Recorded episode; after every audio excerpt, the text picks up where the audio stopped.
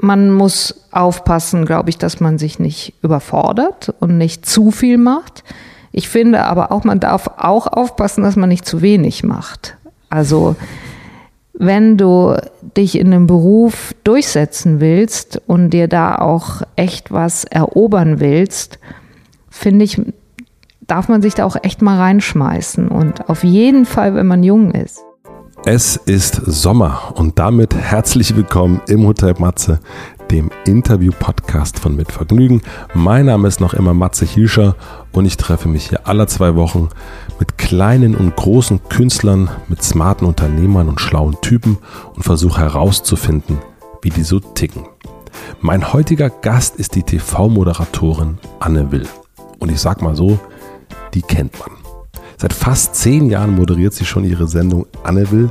Jede Woche versammelt sie in der ARD Schwergewichte aus Politik, Wirtschaft und Medien und bespricht mit ihnen das brisanteste Thema der Woche und entfacht damit immer einen kleinen Flächenbrand in den Medien und in den Wohnzimmern der Republik. Jeder, der die Sendung einmal gesehen hat, weiß um den bohrenden Blick und die hochgezogene Augenbraue von Anne Will. Und dementsprechend nervös war ich vor diesem Podcast. Und dann, direkt am Anfang, ist mir ein wirklich richtig, richtig dummer Fehler passiert. Ich habe vergessen, die Aufnahmetaste zu drücken. Und somit wurden die ersten 25 Minuten nicht aufgezeichnet. Vor eurem inneren Auge dürft ihr euch jetzt einen bleichen und verschwitzten Matze vorstellen. Und eine Anne Will, die sagt, dann müssen wir das wohl nochmal machen. Wir haben natürlich darüber gesprochen, wie sie mit Pannen umgeht. Wir haben über ihre Sendung geredet, über die Anfänge, darüber, wie die Redaktion arbeitet und warum sie noch immer diese Sendung macht, nach zehn Jahren. Mich hat interessiert, wie sie es schafft, bei so vielen Meinungen und Argumenten, mit denen sie ja jede Woche konfrontiert wird, ihre eigene Haltung zu bewahren. Wie bleibt sie unabhängig? Wie schafft ein geselliger Mensch, wie Anne Will das ist, die Distanz zu bewahren? Ich denke, durch den ja, holprigen Start ist es eine sehr besondere Folge, wie auch Anne ein sehr besonderer Gast ist. Es braucht am Anfang ein bisschen klar, aber dann sind wir gut drin und äh, ich glaube, gerade am Ende wird es sehr, sehr spannend und man kann sich ein paar Sachen von Anne Will mitnehmen. Ich bin wie immer sehr gespannt auf euer Feedback und freue mich, wenn ihr diesen Podcast abonniert, teilt und bewertet und was immer ihr damit machen wollt. Aber jetzt erst einmal viel Vergnügen mit dem verschwitzten Matze und der tollen Anne Will. Anne Will, herzlich willkommen im Hotel Matze. Schön, dass du da bist. Ja, Schön, dass danke. Du eingecheckt hast. Man muss es direkt offen sagen, wir haben schon mal gelabert, jetzt gerade eine schöne halbe Stunde, aber direkt äh, das äh, blöde Gerät, oder ich war blöd, ich weiß es auch nicht, hat nicht aufgenommen. Ja, Mist. Müssen wir nochmal anfangen. Wir müssen ne? nochmal anfangen. Wir haben über Schuhe geredet, wir haben mit Schuhen angefangen, genau. weil du schöne Schuhe anhast, ohne Socken. Und wir haben darüber gesprochen, um die schnelle Zusammenfassung zu bringen, dass äh, du die Schuhe ausziehst, wenn du es sollst, aber am liebsten anlässt, weil ähm, in diesen Schuhen könnte es sein, dass man Schweißfüße hat. Naja, das ist jetzt, äh, glaube ich, nicht so die Zusammenfassung. Warst du nicht richtig? Also ich ziehe die Schuhe aus, wenn ich das Gefühl habe, äh, dass, äh, dass meine Gastgeber äh, besser finden. Ja. Aber genau, wir hatten dann auch noch auseinanderklamüsert, findet man das spießig, nicht spießig und so. Ich mache es gern, wenn ich das Gefühl habe, dass, was weiß ich, zum Beispiel Kinder in dem Haushalt sind oder so, dann ziehe ich sie aus, Das die hast du gesagt, das stimmt. hatte ich gesagt. Wir haben dann darüber gesprochen, dass du äh, wahnsinnig, äh, eine wahnsinnig aufregende Zeit auf Malle hattest mit äh, 16, 17, 14? Nee, 15? 15, genau. Vorher äh, wandern warst mit deinen Eltern immer, keinen Bock drauf hattest. Dann Urlaub mit einer Freundin auf Malle. Da noch nicht so viel getrunken. Ähm, dann das erste Mal getrunken äh, Tetrapack zur Abi-Feier. Ja, Da betrunken gewesen, nächsten Tag auf Reisen gegangen. richtig. War blöd. War blöd, war Kater. Hm. Äh, dann haben wir festgestellt, dass Trinken und danach Arbeiten sowieso blöd ist. Ja, Was, genau. Ähm, Das war dein Schluss, weil ich war, war immer nur beim Urlaub machen und so, du warst sofort beim Arbeiten. ich war direkt beim Arbeiten. Dann haben wir über die erste Stunde des Tages gesprochen. genau, Du liest sau viel Zeitung, genau. wachst direkt auf. Genau, ich wache auf und lese dann Zeitung. dann Zeitung, okay. Es sind äh, Spiegel, FAZ, Süddeutsche, Süddeutsche, Bild, Bild, aber auch Guardian. Tagesspiegel. Ja. Ja, Ähm, du liest dann vor allen Dingen die Seite 3 sehr gern. Auch, weil du gefragt hast, liest du auch mal was, irgendwie einen längeren Text? Und da habe ich gesagt, ich lese sehr gerne Reportagen, Seiten, Seite 3, Süddeutsche, sowas. Richtig. Was ich nicht gefragt habe, liest du das Horoskop? Nee, das lese ich nie. Horoskop nie. Muss man? Horoskop muss man nicht lesen. Horoskop kann man lesen. Ähm, dann haben wir darüber gesprochen, dann sind wir zur Sendung schon gekommen, kann das sein? Ich glaube ja. Dass du hattest gefragt, wie, wie gelingt es, dass, äh, dass du dich weiterhin interessierst. Und ich habe gesagt, dass mir das gar nicht schwer fällt, weil ich äh, tatsächlich interessiert bin an Zeitgeschichte, an Politik, Ja. daran, was sich so tut und was uns umgibt. Mhm. Aber meinst du, es ist eine gute Idee, jetzt alles zusammenzufassen, weil deine Hörerinnen und Hörer sagen werden, äh, was geht's noch? Ich glaube, Mach das doch ist, einfach ein neues Gespräch. aber ich möchte die, die, die, die Spontanität wahren. Ah. Ich würde direkt, äh, weil das ist jetzt das zu fake nochmal, das ist auch ein bisschen, Das stimmt. das ist auch blöd. Hast du, ist bei dir schon mal so ein, was ist so das letzte Mal, dass bei dir so ein, wie jetzt bei mir gerade so ein, so ein technischer oder so ein totaler, so ein, so ein Aussetzer passiert ist? Also das kommt ganz selten äh, vor. Deshalb, ich weiß gar nicht, äh, dass ich mich erinnern könnte. Maximal zuletzt haben wir nach äh, Paris geschaltet an dem Abend, an dem Emmanuel Macron gewählt worden ist. Und da konnte die Kollegin mich irgendwann äh, nicht mehr hören oder so. Aber ähm, das war sogar gar keine echte Panne, sondern es lag daran, dass es bei ihr einfach mal laut war. Und sowas kann man natürlich dann sich sofort dienstbar machen. Ich bin eigentlich ein Freund von Pannen. Äh, Finde ich, finde ich immer super, weil dann merkst du da, das ganze Ding lebt, das ist live, da ist was los. Aber das ist für dich natürlich jetzt ärgerlich, wenn das da alles nicht drauf war, weil das kann man nicht mehr, nicht mehr korrigieren Das dann so richtig. Ne? korrigieren, Ja, genau. Aber wie reagierst du dann in Pannen? Bist du dann, kannst du dann locker sein? Oder? Ja, also ich habe mir das äh, seit früh an, als ich anfing zu moderieren, das ist ja jetzt dann auch schon zwei Jahre her. Nee, warte mal, das ist noch länger. das ist. Wir sind nämlich jetzt, die Technik ist kaputt gegangen und wir haben eine Zeitreise gemacht, weil dieses, diese Maschine kann das. Nein, also wie lange moderiere ich? Warte, ich habe 1992 angefangen im Fernsehen zu moderieren. Das ist also dann jetzt schon 25 Jahre. Und äh, da habe ich mir fest eingepflanzt, das verlässt mich auch nie, mich über jede Panne zu freuen. Ich freue mich auch total gerade. Was freue ich mich gerade über die Pfanne. Ja, siehst du? Aber schaffst du, hast du das in dem Moment auch geschafft?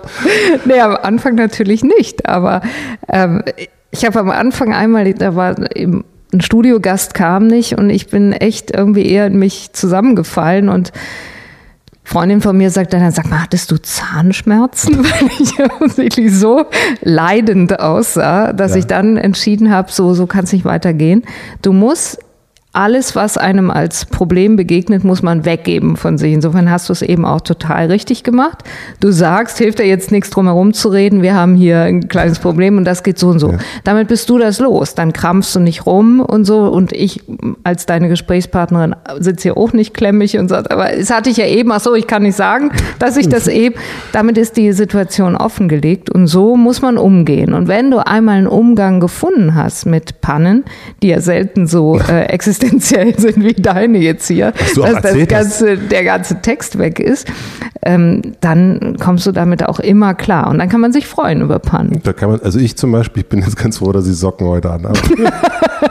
Und zwar ganz schöne, sag mal, die sind ja, also huh, Ja. mit Balance drauf. Mit bunten Ballons drauf. Ähm, wir haben dann ganz lange gesprochen. Das ist echt schade, dass es weg ist. Vielleicht aber auch, äh, warum? Eine Vielleicht fremde Macht. Du, Horoskope. Horoskope. Das sollte die lesen. Horoskope. Wir haben zum Beispiel, äh, wir haben ganz lange über Unabhängigkeit gesprochen. Ja, da waren wir gerade. Da das würde stimmt. ich gerne eigentlich, da müssen wir noch mal rein. Gut, fang Wenn noch das- mal an damit. Wenn, ähm, ich habe mich gefragt, ähm, und das hast du schön beantwortet, wie jemand, der so gesellig ist wie du, es schafft, sich nicht mit den äh, Mächtigen zu verbrüdern, weil das ja auch spannende Menschen sind, weil die, weil Macht anziehend ist und äh, warum, warum du das so machst und warum du das so handhabst.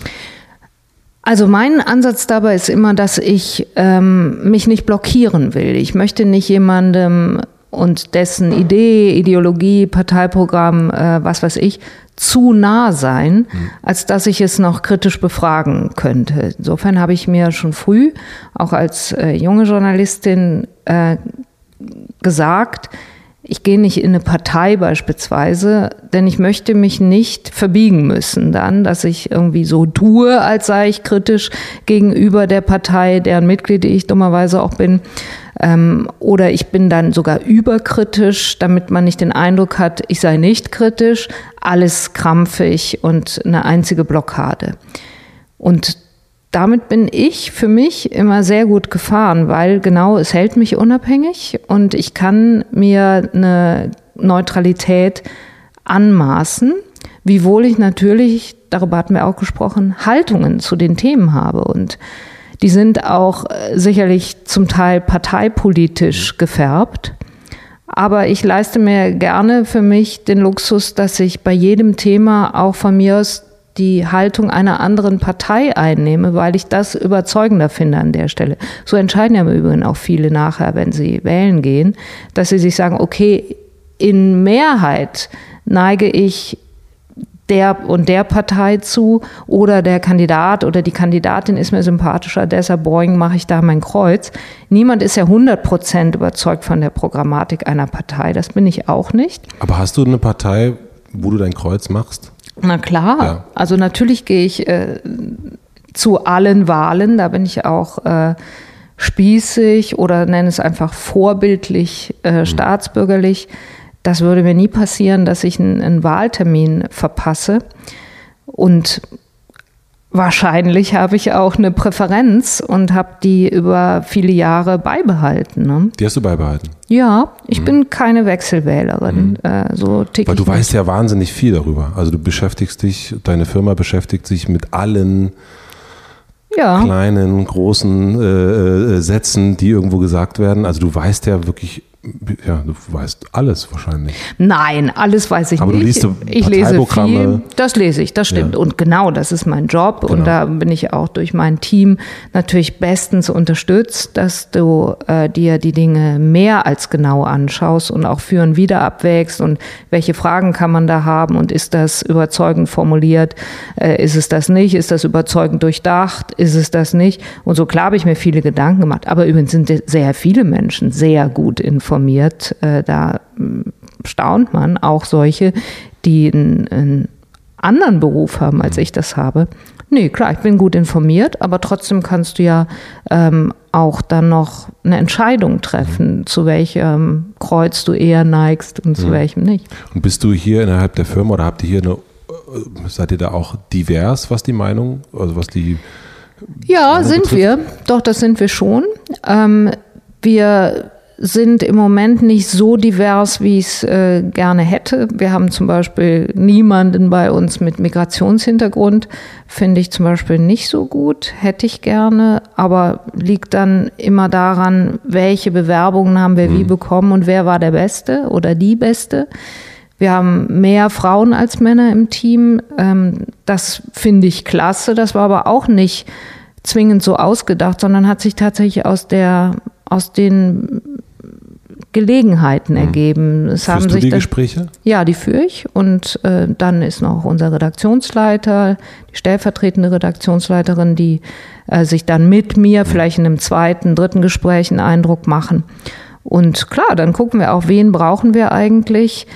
Worauf achtest du? Also was ist dir also natürlich Sehr die fachliche Kompetenz. Ich möchte, dass jemand das kann, dass er ein ausgebildeter Journalist, eine ausgebildete Journalistin ist, dass sie. Würdest du einen Blogger nehmen? Nicht zwingend. Also ich möchte schon, dass derjenige äh, in unserem Zeug äh, eine gewisse Erfahrung hat. Also ich, es gibt schon Spezialwissen, was Kolleginnen und Kollegen haben, die in Talk-Redaktionen gearbeitet haben und Darauf greife ich natürlich gerne zurück. Wenn mich mhm. allerdings jemand beeindruckt, weil er ähm, zwar noch nie in der Talkredaktion gearbeitet hat, aber journalistisch äh, für mich erkennbar qualifiziert ist, dann äh, schaue ich mir das schon an. Das brauchen wir freilich. Wir arbeiten ähm, natürlich mit, mit erfahrenen äh, Kolleginnen und Kollegen am liebsten zusammen. Manchmal haben wir aber auch Praktikantinnen und Praktikanten bei uns gehabt oder auch Volontärinnen und Volontäre, die, die einen derart starken Eindruck hinterlassen haben, dass wir die sofort dann übernommen haben, weil wir so beeindruckt waren. Und Was beeindruckt dich dann? Naja, wenn jemand schnell im Kopf ist, sicher in, in seinem äh, Einschätzungsvermögen ähm, belesen ist, viel weiß, aber vielleicht. Testest du das? Nee, das merke ich ja in den äh, Konferenzen. Wir alle merken das mhm. ganz schnell und ich lese ja dann auch im Zweifel ähm, die Arbeiten, die die Kollegen machen. Wir verfassen sogenannte Dossiers über unsere Gäste mhm. und daran siehst du natürlich sofort, ob jemand eine Checke hat oder nicht, ne, ob er was einordnen kann, ob er verstehen kann, dass derjenige jetzt hier gerade ganz sauber gegen die Parteilinie argumentiert oder irgendwie sich davon so und so abgrenzt oder nicht. Dann kann ich ja sofort erfassen, ob das äh, sauber gecheckt ist, Fakten alle stimmen. Also wir brauchen hier am ehesten Kollegen, die, die, die unser tun können und unsere Disziplin. Ich sage das immer, das hätte ich früher auch nicht gedacht. Ich hatte echt viele Formate moderiert als ich anfing, eine Talkshow zu machen und bin hier sauarrogant aufgelaufen und dachte, das kann ja so schwer nicht sein. Diese Talkshow zu moderieren? und eine Talkshow zu machen, beides, also, also zu produzieren, eine, eine produzieren oder eben auch zu, redaktionell zu machen. Mhm. Zunächst mal Produktion ist ja noch ein anderes Feld, aber dass du dir eine Runde so ausdenkst, dass die funktioniert, ist so leicht nicht, wie sich das immer aus, ansieht. Und da habe ich echt ganz schnell gemerkt, uiuiui, ich habe überhaupt keine Ahnung und habe mich dann immer neben die Kolleginnen und Kollegen gesetzt, die das seit Jahren schon machten, die aus anderen Teams zu uns gekommen waren. Da habe ich mal geguckt, was machen die denn da für komische Zeichnungen auf dem Zettel? Und die haben sich halt die Runden immer aufgemalt, wie die wie funktionieren, wer gegen wen und ähm, wer dann auf der sogenannten fünften Position sitzt, das war mir alles gar kein Begriff. Manchmal sehe ich dann jetzt in so leere Gesichter von unseren Praktikantinnen und Praktikanten, die denken, hey, was reden die da für ein Zeug? Jetzt habt ihr aber nicht mehr die fünfte Position, ne? Doch, die haben wir. Fünfte Position ja? haben wir. Und dann siehst du, dass das einfach eine, eine, eine Spezialdisziplin oder wie so ein Spezialsport ist, den wir hier betreiben. Und deine Frage war, wie wählen wir aus, wer im Team mhm. mitmacht? Und da sind wir natürlich äh, durchaus lieb. Ähm, erfahrene Kolleginnen und mhm. Kollegen, die eben auch schon mal Talk gemacht haben und wissen, wie man sowas macht. Bist du dann in, durch deine Übung jetzt, äh, wie ist das, in, wenn du einen Streit hast? Kannst du das jetzt besser handeln, wenn du eine Diskussion hast mit jemandem oder äh, ob das deine Freundin ist oder ob das ein Freund ist, was auch immer, bist du da, ist es dann, oh, mit der brauchen wir jetzt eigentlich nicht reden, weil die ist sowieso, äh, haut uns weg? rhetorisch und Schnelligkeit, weil du bist ja geübt. Ja, also das weiß ich, dass das manchmal meine Freunde so empfinden, dass, dass sie denken, jetzt, äh, jetzt moderiere ich hier in Wahrheit ja. den lustigen Ski-Urlaubsabend. Aber dadurch, dass die mich so lange kennen, würden die pfeifen die mich im Zweifel auch zurück und sagen, Baby, hm, kannst du mal, mal ganz locker bleiben. Mhm. Oder es fällt mir auch selber auf. Aber ich merke schon, dass ich manchmal ähm,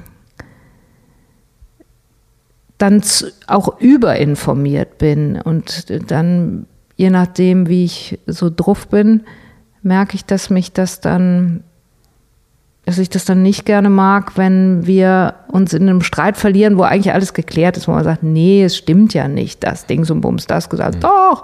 Ja, aber danach hat er doch das und das noch korrigiert. Also da, da kann man dann auch, manchmal mache ich dann lieber einen Haken oder halte mich auch raus. Das ja. ist überhaupt das äh, tauglichste Mittel, dass ich mich einfach dann raushalte. Wenn, sollte das mal so sein. Aber die meiste Zeit reden wir auch ganz anders. Und dann bin ich gespannt darauf, was die sagen und die wahrscheinlich auch auf, darauf, was ich sage. Und dann bin ich auch nicht mehr in meinem Zeug. Also ist das, ähm, aber das, dein, dein Zeug, also ist ja dann das politische Tagesgeschäft. Ist dein Freundeskreis dann auch so, dass die da sehr drin sind? Wir hatten erst auf dem verlorenen Band, äh, haben wir darüber gesprochen, wie dein Freundeskreis quasi die letzte Sendung äh, um die NRW-Wahl äh, mit der Frage, ob Martin Schulz, wie, was war das für ein schönes Wort? Ein Augenblicksphänomen Ein ist. Augenblicksphänomen ist. Und darüber habt ihr dann am Freitagabend gesprochen. Ja, aber das sind, also ich habe einen ganz unterschiedlich ähm, aufgestellten Freundeskreis. Es gibt äh, Freunde, die sehr politisch denken, mit denen äh, sprechen wir dann im Zweifel auch so. Aber es gibt auch Freunde, die ich von ganz früher habe, auch aus der Schule noch, die machen was ganz anderes und die interessieren sich im Zweifel auch überhaupt gar nicht oder nur leidlich für Politik und dann reden wir über ganz andere Sachen. Und beides ist mir lieb. Also ich finde ja, eine meiner Freundinnen hat mal gesagt, man sucht sich eigentlich immer seine Freunde wie so ein Team zusammen. Ja. Und das finde ich ist, äh, das stimmt. Du hast dann für alle möglichen ähm, Gelegenheiten und auch äh, ja, Interessen, die man so hat, hast du halt so deine Freunde. Ich habe auch Freunde, mit denen ich nur über Fußball rede und oder sonstigen Sport. Finde ich ja auch super. Was und bist du für eine Position für deine Freunde? Wie meinst du? Also deine, wenn du, wenn, wenn deine Freunde suchen ja auch ein Team. Also du bist ja auch so. Teammitglied. Ja, ja, genau. Also das weiß ich nicht. Ich bin wahrscheinlich dann für, für meine Sportfreunde bin ich auch die Sportfreundin, könnte ich mir vorstellen. Und für die anderen bin ich dann vielleicht auch diejenige, die dann, äh, keine Ahnung, Auskunft geben kann über Politik. Ich habe auch Sportfreunde, die kurz vor Wahlen sagen, Anne, sag mal, also muss ich jetzt echt wissen, was soll ich denn wählen? Ich, Ach so. okay, soll ich dir das jetzt diktieren? Gibt es Ja. das so, dass dann vor der Wahl, dass du Leute bei dir so, Ja, dann sagen die, was soll ich denn jetzt machen? Sagt, ja, was weiß ich, das wirst du ja selber wissen und gerne, ich meine, wenn ich sie dann irgendwo hinsingen kann, was mir angenehm ist, dann äh, sage ich ihnen auch, was sie wählen sollen. Ob sie es dann machen, weiß ich natürlich. Es gibt ja aber so in den in diesen Teams, ne, äh, Mhm. ich, ich habe so auch sofort an mein eigenes Team gedacht und da gibt es natürlich den, wo man weiß, okay, wenn irgendwas schief kommt, den, den rufe ich an und der kommt, egal wo der gerade ist. Mhm. Und dann gibt es natürlich aber auch die Freunde, wo man sagt, ja, beim Umzug, da wird er auf jeden Fall nicht, also er kommt um zwei, Naja. äh, wenn es um, aber der ist auf jeden Fall jemand, wenn ich heute Abend mal richtig ähm, eine, äh, ein, ein, ein, äh, ein Tetrapack Wein trinken möchte, dann ist er auf jeden Fall der Richtige. Ja. Du hast mal gesagt, dass du, also nicht nur du, sondern auch zwei deiner Kollegen, dass ihr bis 80 moderieren wollt.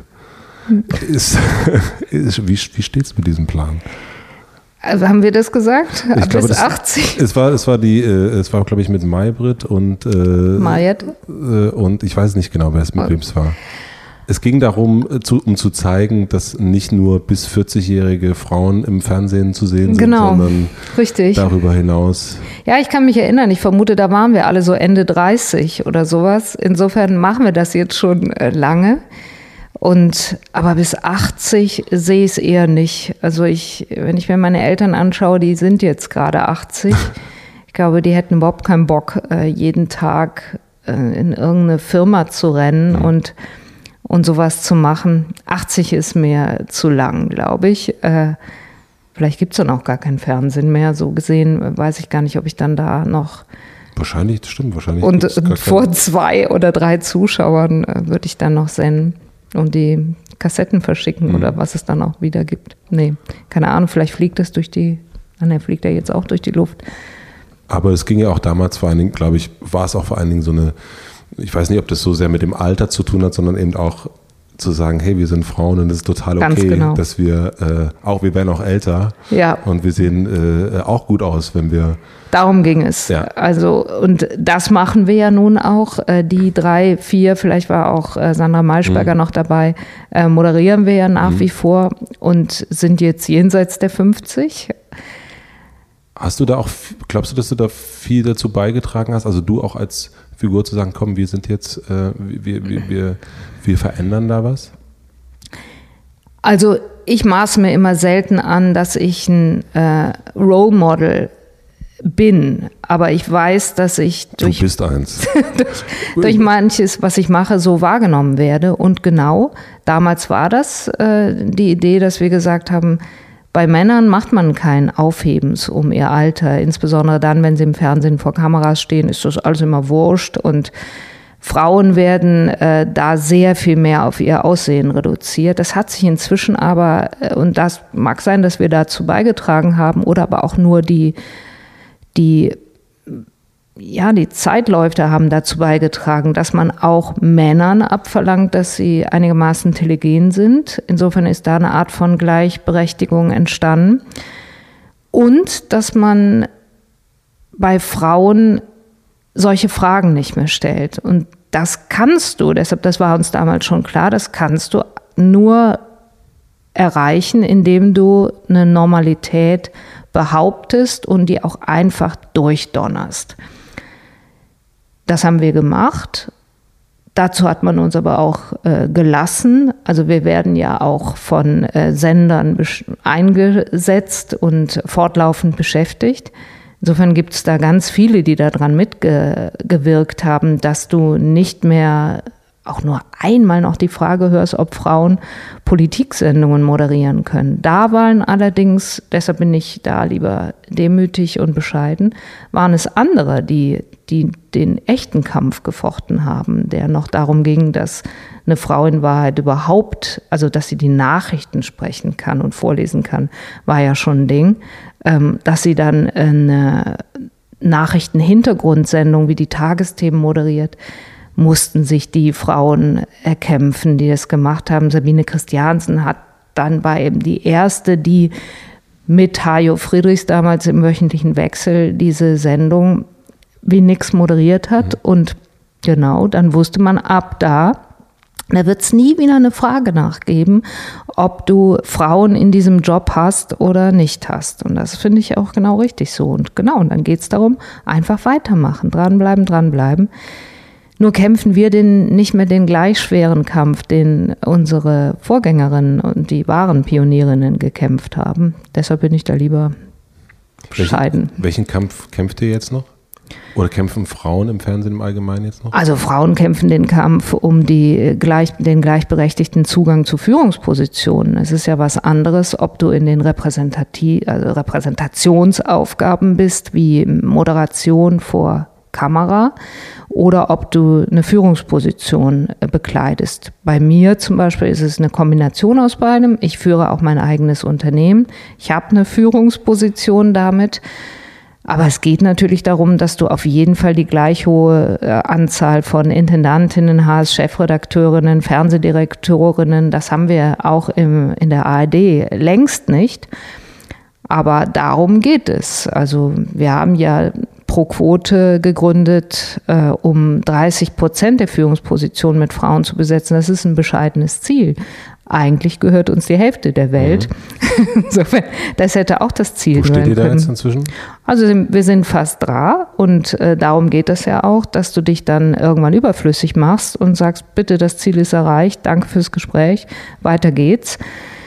Aber ähm, noch ist es nicht erreicht. Dass ähm, Häuser wie zum Beispiel der RBB auf 40 Prozent Frauenanteil kommen, ist eine satte Leistung, hat Dagmar Reim, die Intendantin, die ehemalige, äh, vermocht. Äh, Patricia Schlesinger, ihre Nachfolgerin, hält daran fest. Aber das haben natürlich längst nicht alle Häuser. Und da geht die Reise aber hin. Was machst du im Speziellen noch für die ProQuote? Also gibt es Sachen, wo du sagst, da engagiere ich mich oder das? Nein, ich, ich nutze Gelegenheiten wie diese, mhm. dass ich darüber spreche. Mhm. Das ist auch das, was ich mit denen da immer verabredet habe. Aber ich bin nicht im Vorstand oder sowas. Ich bin einfach Mitglied mhm. äh, und, und das ist es. Das ist auch, glaube ich, unser, oder da in dem Fall mein Auftrag, dass ich äh, jedem, der es nicht wissen will, davon erzähle. Ich wollte es wissen. Und ansonsten äh, begreife ich meine ähm, Aufgabe darin, dass ich junge Kolleginnen stärke, dass ich äh, da mir im Zweifel auch mal jemanden ähm, einlade oder den dem schreibe und sage, finde ich super, was Sie machen, gefällt mir sehr gut. Oder aber eben Kolleginnen, die hier bei mir arbeiten, dass ich sie ermutige, echt äh, weiterzumachen und sich durchzusetzen und dieses, sich locker zu lassen. Ist dieses Weitermachen so dein, dein Mantra? Nee, weil man kann auch aufhören. Mhm. Also das mhm. finde ich auch mhm. gut, wenn man dafür gute Gründe hat. Ich finde nur, wenn jemand zum Beispiel, dann würde ich da ermutigen, wenn jemand äh, eine Karriere machen will beispielsweise, dann musst du weitermachen, dann musst du auch irgendwie beibleiben. Aber wenn jemand sagt, ich möchte was ganz anderes machen, ich unterbreche hier, aus den, den Gründen bin ich auch beeindruckt. Also das steht mir ja auch gar nicht zu, mhm. über Lebenswege zu urteilen, sondern das kann jeder und jeder für sich entscheiden. Ich will ja nur helfen, wenn ich merke, jemand verkauft sich unter Wert oder jemand, das tun oft Frauen, ist zu bescheiden in seinen Forderungen auch. Da unterstütze ich immer gerne und sage, nach vorne. Zum Was? Beispiel, dass Frauen ihren Lebensweg immer gerne als äh, Abfolge von Zufällen verkaufen. Äh, Finde ich totalen Quatsch. Sondern man sollte hingehen gehen und dann auch mal das Wort in den Mund nehmen und sagen, ich habe eine Karriere gemacht, aus Gründen. Ich bin nämlich top kompetent, ich kann das besonders gut und nicht immer sofort sagen, hey, ja, aber es war auch echt ein Zufall und auch ein Glück, weil ich war im richtigen Moment so an der richtigen Stelle. Das machen Frauen immer gerne, finde ich super sympathisch, hilft aber nicht. Wie machst du das? Ich habe mir das angewöhnt, zu sagen, ich habe eine Karriere hingelegt äh, und ich führe sie weiter. Und ich hatte natürlich äh, zum Teil eine gute Gelegenheit, einen Job zu ergreifen. Ich habe ihn dann aber auch genommen und ich habe das dann voll gemacht. Also natürlich ist es ein Zufall gewesen in meiner Karriere beispielsweise, dass Gabi Bauer schwanger wurde, dass sie dann die Tagesthemen nicht mehr machen wollte. Da würde man heute zum Beispiel auch, glaube ich, anders vorgehen, was ich gut finde. Ähm, dann gibt es halt wahrscheinlich eine Pause, die jemand anders überbrückt und dann kommt diejenige ja. wieder. Damals war das aber so. Gabi hat gesagt, sie, sie geht raus aus dem Job. Insofern war es eine Art Glück, dass sich eine Lücke äh, zeigte. Es wurde eine neue Moderatorin gesucht. Ich wurde ausgewählt und dann habe ich aber den Job auch voll genommen und habe gedacht, so jetzt mache ich da was Gutes draus und da will ich mich ähm, etablieren, das will ich gut machen. Und das war dann mein Anteil. Das ist nicht mehr Glück, sondern das ist Können, das ist Erfahrung, das ist ähm, sich fortentwickeln, an dem Job wachsen und sowas. Wenn wir über das Wort Karriere sprechen, hattest du eine Art Ziel, wo du da gerne hin möchtest? Nee, das hatte ich nie. Also ich hatte nicht sowas wie einen Masterplan. Das finde ich immer klasse, wenn Leute das haben ähm, und genau schon wissen, in zehn Jahren will ich sein da. Das hatte ich alles nicht. Das kann man mir zu Last legen, nach dem Motto, ich bin halt so, hu, hab mich so treiben lassen kann man aber auch als ähm, gesunden Pragmatismus auffassen. Ich habe mir schon immer sehr genau angeschaut, an welchem Punkt bin ich gerade. Mache ich das, was ich mache, noch gerne? Oder sollte ich mich jetzt mal langsam verändern? Und in den Phasen, in denen ich gemerkt habe, ich müsste jetzt mal wieder was Neues machen, weil das, was ich gerade tue, beginnt mich zu langweilen, da kam dann immer ein Angebot. Insofern habe ich äh, Gold angetroffen und ähm, war dann nie in der Not, was ich als dann doch Glück meines Lebens empfinde, dass ohne mein Verschulden alles um mich herum weggebrochen wäre, Firma geht pleite oder sonst was, da kann man dann im Zweifel nichts für. Ähm, und du hättest, und ich wäre dann so in Existenznot geraten oder so, das war ich nie. Ich war immer voll beschäftigt und in die Vollbeschäftigung kam dann das nächste Angebot. Und da habe ich mir überlegt, mache ich das, mache ich das nicht? Gegen, ich habe mich gegen die meisten Dinge entschieden, aber da wusste ich auch immer, warum. Und ähm, das war das Einzige, was ich so an, äh, wenn man so will, als nicht als Ziel, aber als Orientierung hatte.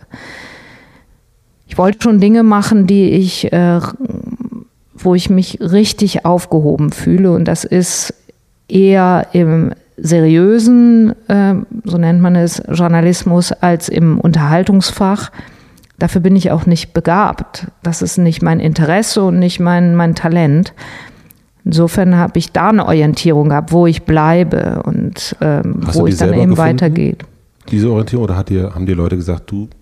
Nee, die habe ich in, schon in mir gefunden. Ich wusste schon, was, was macht mir Freude, was interessiert mich. Das habe ich aber auch natürlich schon durch die Wahl meiner Studienfächer, mhm. mit denen ich auch echt zufrieden war und wo ich mich richtig aufgehoben fühlte. Ich habe Geschichte, Politik und Englisch studiert. Und damit war ja das, das Interesse schon geweckt. Mhm. Also, oder belegt, wenn du so willst. Und das habe ich auch nicht mehr verlassen. Und mein Hobby war immer so Sport und Sportberichterstattung. Und es gab eine Zeit, in dem ich dann Hobby und ähm, Beruf ja. verbunden habe. Und ich war dann aber auch froh, als ich wieder rausgegangen bin aus der Sportberichterstattung und dann wieder, wenn du so willst, nur im Sinne von ausschließlich ähm, Politik oder Nachrichtenjournalismus gemacht habe dann konnte ich mein Hobby wieder Hobby sein lassen. Das war auch echt schön. Also das habe ich genossen, dass ich dann nicht mehr Sportschau-Moderatorin war, sondern Tagesthemen gemacht habe, weil hochspannende Sportereignisse, die fanden ja dann auch trotzdem in den Tagesthemen statt. Da habe ich mich auch pudelwohl und wie Fisch im Wasser gefühlt. Aber ich konnte mein Hobby dann die längste Strecke wieder Hobby sein lassen, bis dann wieder Finale war.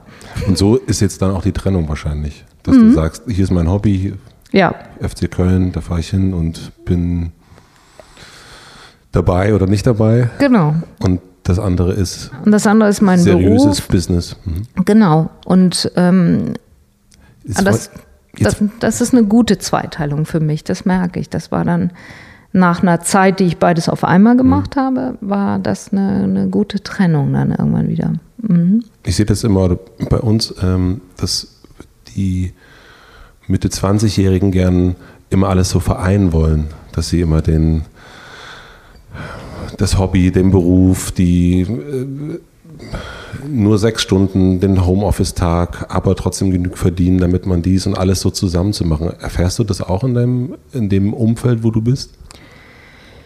Ähm, mit der jüngeren Generation? Also nicht mit meinen Kolleginnen und Kollegen. Ich habe hier total fleißige, äh, nicht, also nicht, zum Teil Maniac-artige mhm. äh, äh, Nachrichtenjunkies. also da erfahre ich das nicht so. Ich finde aber auch, man kann es versuchen, Dinge zu verbinden. Ich finde das auch schön und ich habe das ja für mich selber auch gemacht dass ich mich nicht sofort festgelegt habe. Und allemal darfst du das, wenn du Mitte 20 bist oder sowas. Also das finde ich schon. Man muss aufpassen, glaube ich, dass man sich nicht überfordert und nicht zu viel macht. Ich finde aber auch, man darf auch aufpassen, dass man nicht zu wenig macht. Also wenn du dich in einem Beruf durchsetzen willst und dir da auch echt was erobern willst, finde ich, darf man sich da auch echt mal reinschmeißen. Und auf jeden Fall, wenn man jung ist. Ich fand das eine super Zeit, da nach dem Volontariat, ich war 26, habe ich angefangen als freie Mitarbeiterin zu arbeiten und habe hatte mich damals noch nicht entschieden. Ich wollte eigentlich Radio machen, das fand ich schöner, aber der damalige Sportchef Jochen Sprenzel hatte mich gefragt, ob ich mal eine Moderation im Fernsehen ausprobieren will. Habe ich mich erst ein bisschen geziert, dann habe ich es aber gemacht. Er fand super, ich fand es doof und trotzdem hat er mich dann eingesetzt als äh, Moderatorin und dann habe ich erst noch versucht, alles auf einmal zu machen. Dann habe ich morgens äh, Live-Berichterstattung im Radio mit dem Ü-Wagen losgefahren äh, gemacht. Dann habe ich vielleicht am Mittag sogar noch irgendein gebautes Stück gemacht und habe am Abend eine Fernsehsendung moderiert. Habe gearbeitet wie blöde, fand das aber eine Zeit lang total klasse, weil ich auch für mich rauskriegen wollte, Wofür werde ich jetzt hier eigentlich gebucht? Ich war ja dann eben nicht mehr fest angestellt, nicht mehr im Volontariat, sondern ich war dann freie Mitarbeiterin. Ich wurde für jeden Radiobeitrag, für jeden Fernseheinsatz gesondert honoriert. Und das fand ich erstmal klasse für mich rauszufinden, was bin ich denen jetzt eigentlich wert? Und äh, sowieso, was kriege ich für mich da alles äh, ausprobiert an Formaten, an unterschiedlichen Formen. Ich war total begeistert von, von meinem Beruf und habe das eine Weile gemacht, bis ich irgendwann merkte, ich bin total erschöpft. Es war einfach mhm. dann doch irgendwann zu viel und ich dann gemerkt, du wirst nicht besser, je mehr du machst, sondern es wäre schon gut, wenn du dich dann auf ein paar Dinge, die ich ja noch nicht gut konnte, auch mal konzentriere und ähm, arbeite jetzt mal ein bisschen mehr an meiner Interviewtechnik. Dazu brauche ich aber auch Zeit und da kann ich jetzt nicht von Hü und immer rumtitschen. Dann habe ich mich wieder anders entschieden und habe mich dann eben mehr konzentriert. Ich habe aber immer viel gearbeitet, weil ich meinen Beruf super fand und auch noch finde. Mhm. Ich finde, fühle mich da so wohl drin. Das ist genau mein Ding. Und das finde ich bei einem jungen Menschen darf echt sein, dass der da mal richtig reinhaut auch, um dann irgendwann vielleicht zu sagen, puh, jetzt wird es zu viel. Aber ich finde es ehrlich gesagt also für mich wäre das nie der Ansatz gewesen, wenn du so mit 28 schon sagst, okay, Leute, jetzt habe ich vier Jahre gearbeitet, jetzt bin ich ein, jetzt muss ich wirklich mal ein Jahr eine Pause machen. Das war dafür war ich zu angejagt von meinem Beruf, als dass ich das gemacht hätte. Aber ich will jetzt nicht verurteilen, wenn jemand hingeht und sagt, so jetzt mache ich ein Jahr eine Weltreise, weil ich äh, ganz viel nicht gesehen habe, äh, ganz viele Sprachen nicht spreche und das will ich jetzt lernen, finde ich das auch super. Kannst danach ja zurückkommen und das gut begründet erklären, warum du das gemacht hast. Solche Leute übrigens stelle ich auch gerne ein. Mhm. Also ich maß mir wirklich nicht an, wie du, wie du deine Karriere baust, aber ich finde, es muss äh, wohl begründet sein und ich finde, man äh, kann so die, die jungen Jahre auch echt nutzen, um, um richtig reinzuhauen. Das finde ich schon, kann man machen. Du hast ja diese Talkshow auch so genommen einfach, ne? Und du hast ja gesagt, ich traue mich das, ich springe da einfach rein und ja. ich, ich mache das. Ja, war ein bisschen leichtsinnig. Also mich hat damals der damalige Intendant des NDR gefragt, könnten Sie sich das mhm. vorstellen? Und ich habe gesagt, ja klar. Und dann habe ich so den Hörer aufgelegt und gesagt, oh, warte, was genau kann ich mir da eigentlich vorstellen? Also ich konnte mir das dann, das wusste ich aber dann vielleicht ein Jahr später auch sehr genau, ich konnte mir das natürlich überhaupt nicht vorstellen. Weder hatte ich zu dem Zeitpunkt eine Firma gegründet, noch hatte ich äh, Büroräume, noch hatte ich ähm, Mitarbeiter eingestellt, noch hatte ich äh, für mich rausgefunden, wie moderiert man eigentlich eine Talkshow. Also da habe ich mich gnadenlos überschätzt und ähm, durchaus auch dann gebraucht, um reinzufinden in das ganze Wann Zeug. war das für dich, wo du gemerkt hast, das ist meins? Ja, das glaube ich dauert schon anderthalb bis zwei Jahre, bis ich das Gefühl hatte, so jetzt habe ich es raus. Also jetzt äh, fällt mir das leicht. Denn das sage ich auch bis heute und jetzt mache ich das im September zehn Jahre. Ich finde, dass es äh, schwer ist, eine Talkshow zu moderieren. Also von allen Formaten, die ich moderiert habe, und das waren reichlich, ist das das schwerste Format, weil es einfach sehr, sehr ähm, variabel und unvorhersehbar ist. Das ist sowieso immer das Tolle an einer Live-Sendung.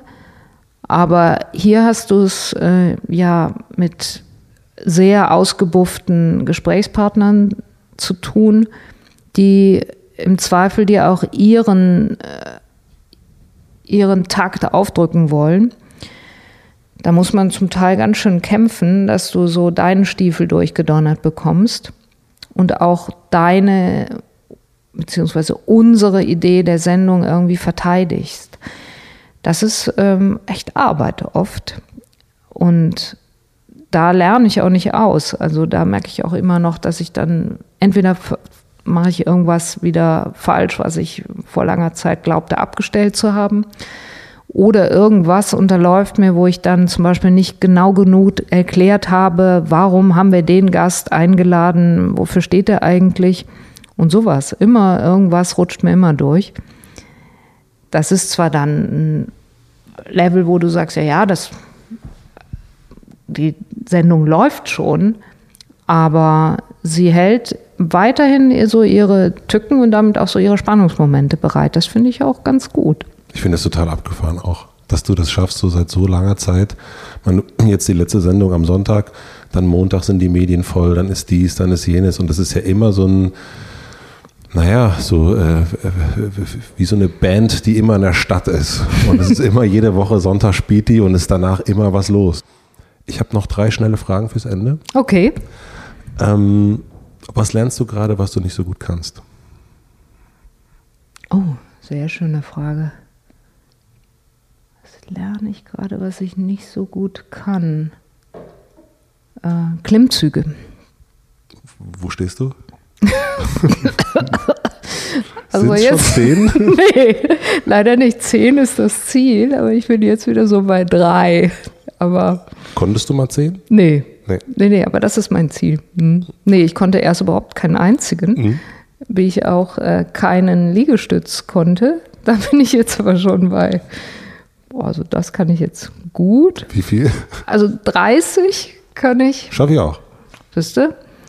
Und zuletzt habe ich jetzt, vorgestern oder was, habe ich äh, allerdings in 10 Tranchen, habe ich 100 Liegestütz gemacht. Äh, An einem Tag? Also ja, in einer Session so durch. Hm? Gut, ne? Ja, total gut. Finde ich auch. Ja. Aber es langt dann trotzdem nicht. Das scheint eine ganz andere Übersetzung zu sein. Zum Klimmzug, da hänge ich dann wieder dran wie so ein nasser Sack und denke so, könnte mich eventuell jemand hochheben? Ähm, ist denn hier niemand? Hallo, So, hallo. hallo. Gehst du denn ins Fitnessstudio?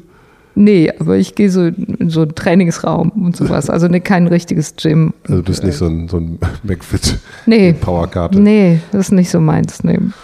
Was möchtest du gewesen sein?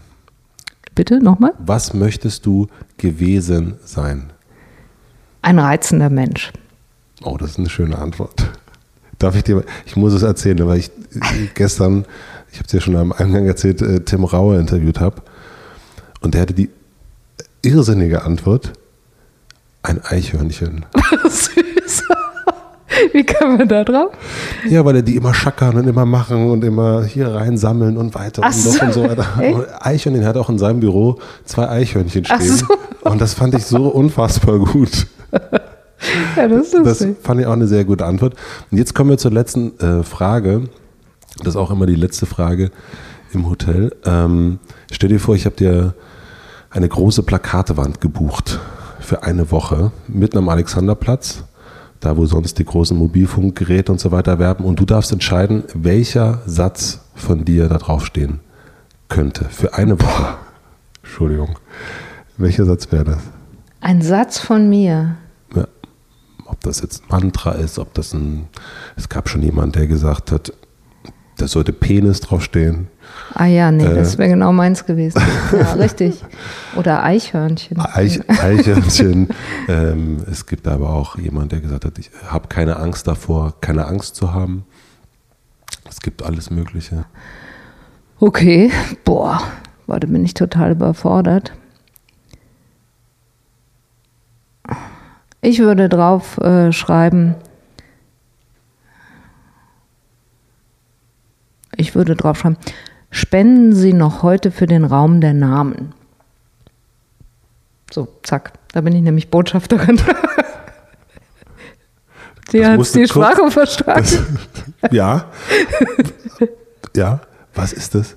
Ah, Der Raum der Namen ist ein unwahrscheinlich schöner äh, Ausstellungsraum unter dem Holocaust-Mahnmal.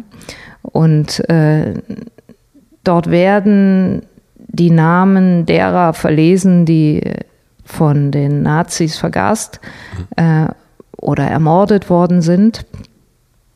Und das Ziel der, des Vereins, des Fördervereins, des Holocaust-Mahnmals, aber auch derer, die sich für den Raum der Namen verwenden, ist möglichst viel Geld dafür zu sammeln, dass man den ermordeten Juden Europas nicht mehr, leider nicht mehr ihr Leben zurückgeben kann, aber doch wenigstens ihre Biografie. Und deshalb sucht man nach Spuren, die man zu den Namen zuordnen kann, aber oftmals ist das nur, dass du findest, es gab eine Frau mit dem Namen, ich weiß nicht, ich sage jetzt mal Sarah, sonst wie.